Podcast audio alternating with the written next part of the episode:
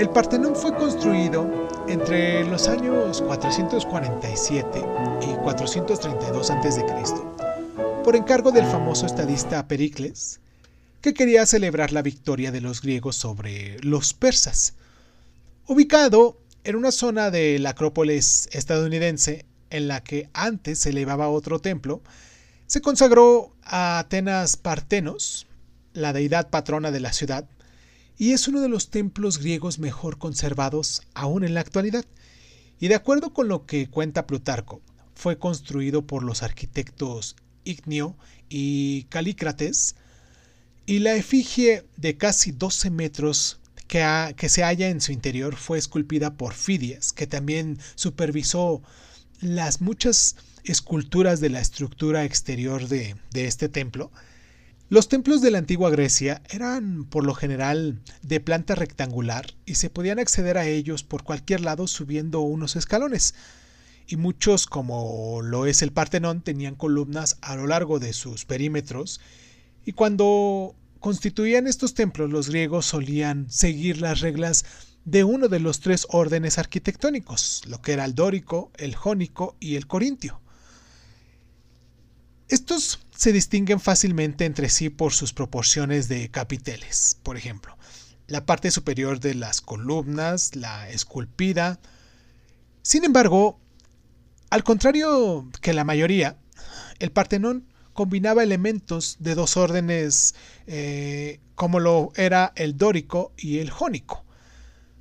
Sus arquitectos incluyeron también refinamientos ópticos, es decir, leves distorsiones hacia arriba, puesto es que si fueran perfectamente rectas, el ojo humano las percibía como si estuvieran abombadas hacia abajo.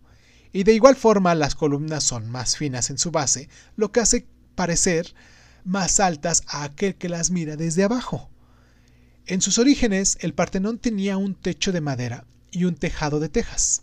Además, estaba pintado con colores brillantes, había metopas, lo que son relieves cuadrados, alrededor de todo el templo, y sobre las columnas que representaban batallas mitológicas a modo de metáforas de la victoria griega sobre los persas. Un friso ininterrumpido ilustraba la festividad anual en honor a Atenea Partenos justo debajo y detrás de las columnas de los cuatro muros del edificio.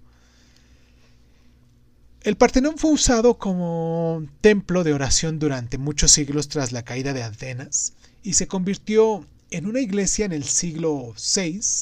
Luego sirvió de mezquita para los turcos que conquistaron Grecia en el año 1458 y en 1687 durante una batalla un proyectil veneciano golpeó una barrica de pólvora de los turcos y destruyó gran parte de todo este edificio.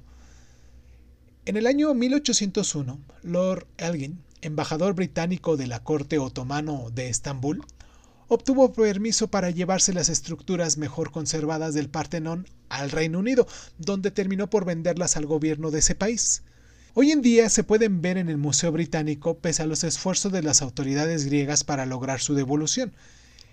¿Sabías que el templo lo visitan incontables turistas cada año desde 1832, cuando los griegos recuperaron el control de Atenas?